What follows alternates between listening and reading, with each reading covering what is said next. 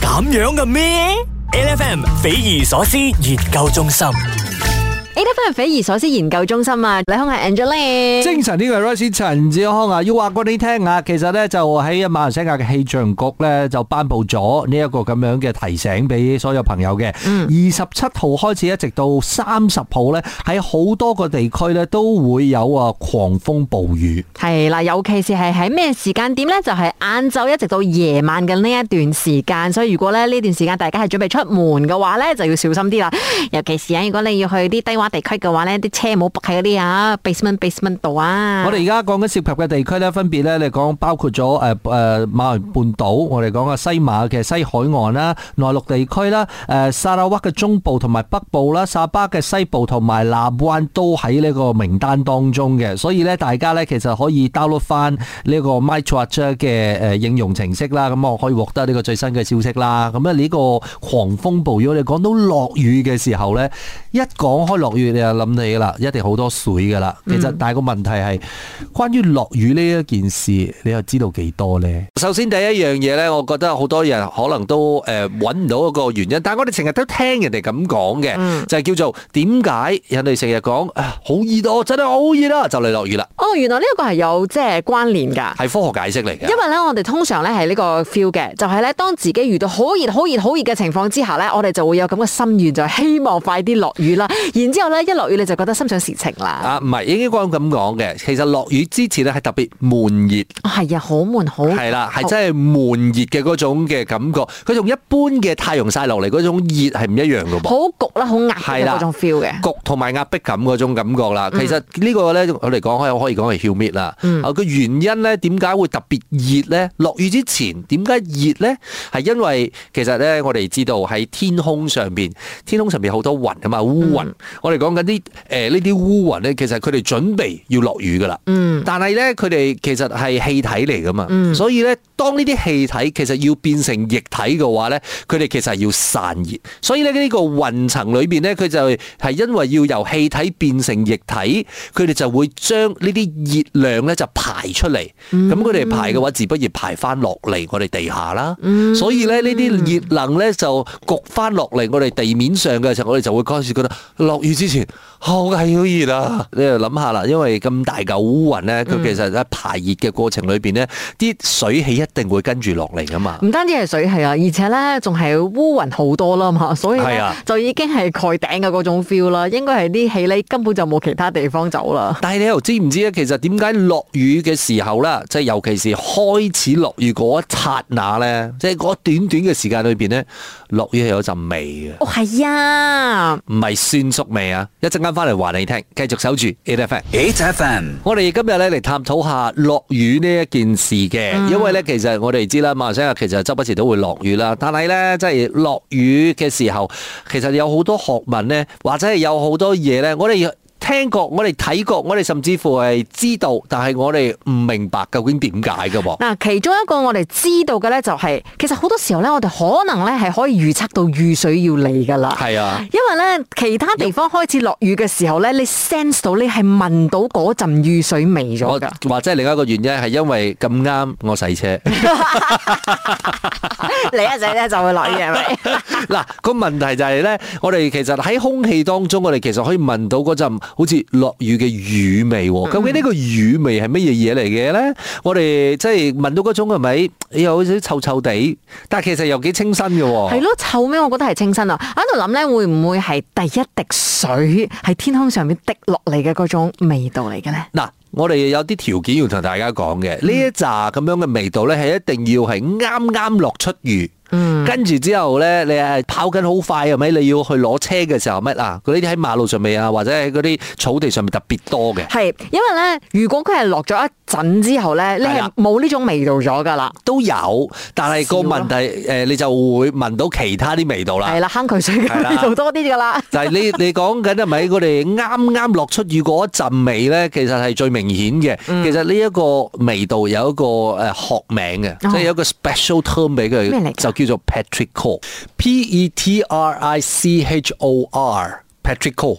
究竟呢一陣 Patrico 嘅味道係邊度嚟呢？其實呢，就喺我哋嘅土壤裏邊，或者係你哋泥裏邊呢，就有啲咧放線菌嘅。呢啲放線菌呢，其實佢哋就係未 active 嘅，因為冇水佢哋就唔 active 噶啦。所以呢，落出水個第一浸嘅時候呢，其實就 activate 咗佢哋啦。哦跟住佢哋呢，就開始運作嘅時候呢，佢哋就其實釋放出一種就即就叫做土臭素 jasmine 嘅嘢。咁好、老實嘅，我哋好似覺得哇，咁有咁多細菌就係咪樣樣細菌都會排出呢啲咁樣嘅氣體呢？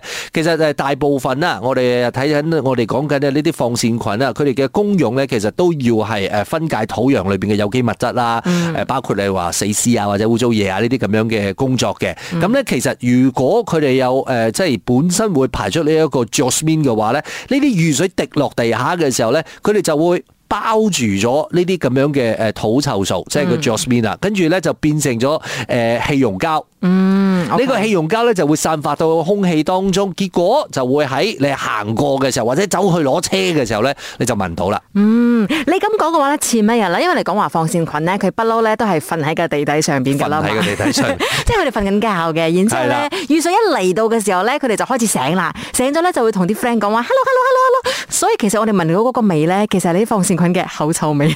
啊都可以咁講噶，即係佢哋未刷牙咯。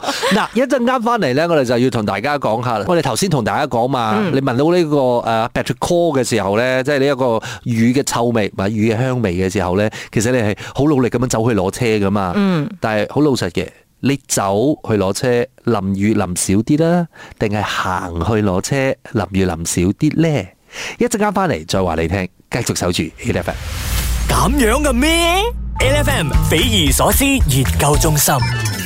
A F M 匪夷所思研究中心有我哋同你一齊研究下樂園呢件事。你好，我係 Angeline。精神呢個係 Rice 陳志安啊！如果而家你出去食 lunch 啦，跟住喺茶室啦，跟住之後咕嚕咕嚕咕嚕出邊落大雨喎，跟住你嘅當然係你會走去攞車啊嘛，係嗯咪係先？當你走去攞車嘅時候咧，其實嗰、個每一個人嘅角度咧，就係我要盡量淋少啲雨，呢個係我哋嘅 concept 嚟嘅，啱冇好正常咯。嗯咁啊，但係個問題咧，我哋而家斟酌緊嗰樣嘢，有啲人咧佢係唔會跑嘅，佢係唔會即係一支箭咁樣跑住去攞車，佢會慢慢行。我就係屬於嗰個唔會跑嘅人嚟㗎係啦啊，。點解你會慢慢行咧？揼咁多 雨，首先咧，我就覺得話咧，無論咩情況之下咧，都應該優雅翻少少嘅。 第二就係、 其實落雨咧，本身咧嗰、個誒、呃、視覺咧，可能就冇咁清晰咗啦。係你知，然之後咧又好狼狽咁嘅 feel 啦。係然之後你又跑喎、係萬一你真係冇睇到前面嗰氹水，或者係有個坑渠嚟嘅，咁你你咁咪先低咯。嗱，我哋而家咧其實要誒同、大家一齊嚟討論下一個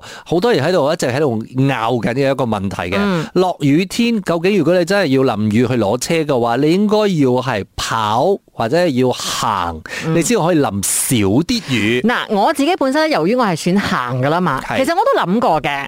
咁行咧，應該就會用長翻少少時間咯，即係你可能兩秒噗噗你就到啦，嗯係咁可能就嗯真係仆。仆仆街仆落塊地啊！你講真係我啊可！能會行長翻少少時間，所以我覺得應該係行會淋多啲雨咯。嗱，佢真係咁樣嘅，因為其實咧，啲科學家咧，大家有做過啲研究嘅，誒有啲做過啲實驗嘅。曾經咧就喺 Discovery Channel 裏邊咧，就有啲誒、呃科學家佢哋做咗一個咁樣嘅實驗，跟住咧就話喺誒一個落雨天嘅環境裏邊啊，佢哋喺度 control 緊一個 experiment 啊。落雨天嘅環境同樣嘅距離裏邊咧，一個咧就跑，一個咧就行，跟住之後咧佢有件衫嘅重量咧，就因為落雨天你會個件衫濕水啊嘛，係嗯揼得多雨嘅話，自不然件衫就會重啲啦，啱冇先？係佢哋咧就誒、呃叫嗰個人咧去 test 啦，做 experiment 嘅時候咧跑兩轉，嗯嗱着兩件乾嘅衫，跟住之後咧，結果到最後咧就攞去稱，究竟邊件衫重啲？結果咧出嚟嘅時候咧就嚇咗好多人啦，因為咧跑嘅人着嗰件衫咧其實係反而重啲嘅。我哦揼多啲水咁解係啦，，即係吸咗多啲水啦。咁啊，行嗰個人嘅呢嗰件衫咧，其實係反而係冇咁重嘅。呢一樣嘢咧，就令到好多人咧就覺得咁震驚嘅。大佬係咪又真係有影啊？因為咧就好似我頭先咁講啦，其實咧行嘅話咧要嘅時間比較長翻少少啦嘛。咁點解咁短嘅時間又會揼到咁多雨咧？所以咧，其實呢個就喺呢個 Discovery Channel 嘅一個 MythBuster 嘅一個 experiment 嚟嘅，就睇下究竟係咪真係有咁樣嘅一個情況。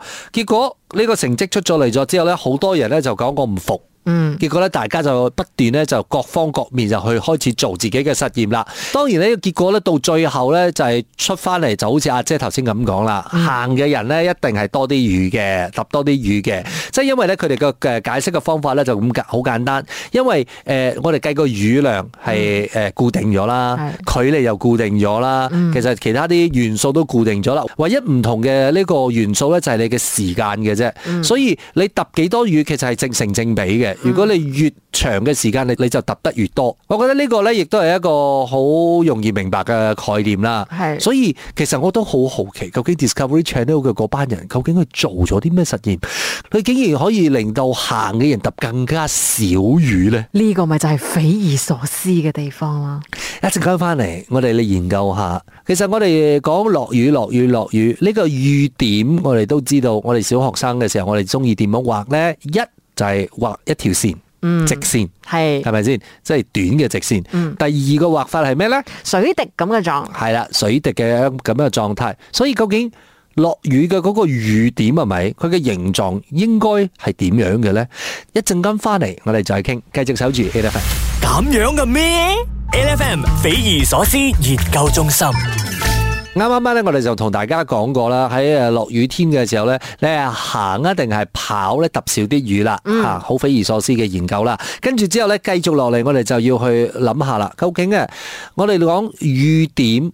究竟佢嘅原本嘅形狀係乜嘢形狀呢？嗱、我哋細個嘅時候呢，成日畫圖啊，唔係，其實有好多人嘅呢個畫工呢，到今時今日都冇進步過嘅。你畫落雨天呢，一你就畫一條線短啲嘅時，好似寫好多個一字咁嘅樣、o k 跟住二，你畫落雨天呢，你就會畫一滴水滴，OK，即係呢一個尾係尖尖嘅，係頭係圓圓嘅，呢啲咁樣嘅畫法啦。所以究竟呢個雨點佢嘅正確嘅形狀係乜嘢嘢？係咪呢兩種嘅其中一個？定係其實嘅形狀根本就唔係呢兩種？你猜咯，我俾你猜，我俾你猜，我俾你猜，哦我覺得咧，真係一條一條線嘅，一條一條線即係嘅。我哋平時咁睇嘅話啦，嗯嗯其實佢都好似一條線咁樣滴緊落嚟，所以我覺得咧，其實畫一條一條線啦，尤其是畫成虛線咁樣啦，誒應啊！該就係嘅斷下斷下咁樣樣啦斷下咁樣嘅 feel。嗱，基本上咧，阿姐你睇到嘅咧係你嘅眼球，你嘅視覺未嚟得切去 process 佢嘅啊呢個誒喐動啊， OK 所以咧你就會睇成一條線。嗯，其實誒，我哋講雨點啊嘛，雨點本來就係一點點嘅。哦，所以咧，其實如果我哋 slow mo 咗成件係啦事嘅話， slow mo 成件事嘅話咧，其實係一點點嘅，係因為佢嘅速度太快嘅時候咧，我哋就睇到一條線咯。哦，OK，係啦所以佢一點點，佢亦都會好似水滴咁嘅形狀。嗱，我哋平時睇嘅水滴咧，即係呢個有條尾咁樣尖尖地嘅呢一個水滴嘅形狀咧，係我哋一個由細到大我哋呃緊小朋友嘅一個方式嚟嘅，喂，你冇咁講啊，真嘅，因為好多咧同水有關嘅廣告啊，唔係啊，你都個依然係咁樣畫嘅呢個水滴咁樣畫嘅時候咧，其實係有有特別嘅條件之下，你先可以咁畫咯。落雨係咪？嗰、個嗰滴水係咪係唔會有尾嘅咯？嗯，即係咧，其實。真正嘅誒呢個物理嘅研究嚟講嘅話咧，誒、呃雨點嘅形狀係圓形嘅，哦，OK，係真係一粒圓形嘅。但係咧，如果佢係喐動嘅情況之下咧，你要記得誒嗰、呃個喺高空落嚟嘅時候咧，佢跌落嚟嘅時候咧，佢會有空氣嘅阻力嘅。嗯所以咧，個滴雨咧，其實就會喺下低承受，即係個底部咧就承受咗呢個阻力，佢會變成乜嘢咧？佢會變成你嘅 burger bun，嗯即係你個 burger 嘅麵包啊！ ，OK，即係好似你上邊嗰只個 burger 麵包咧，下低係平嘅，但係上邊係圓嘅。嗯啊，呢個咧就會係喐動當中嘅雨點嘅形狀啦，哦，反而咧就唔係上邊尖嘅，係啦其。實反而係上邊係圓嘅，下係邊係平嘅。因為下邊咧係因為承受咗空氣嘅呢個壓力啦，嗯即係佢嘅阻力啦，所以佢一定會變形嘅。但係如果佢係冇呢個空氣嘅阻力啊，或者呢啲其他條件嘅影響之下咧，原本嘅雨點本來就應該係圓形嘅，所有嘅水滴本來就應該係圓形嘅。嗯，所以咧，下次畫魚嘅時候咧，係咪真係畫翻個 burger 嗰個麵包咁嘅 feel 咧？忽然間好肚餓添。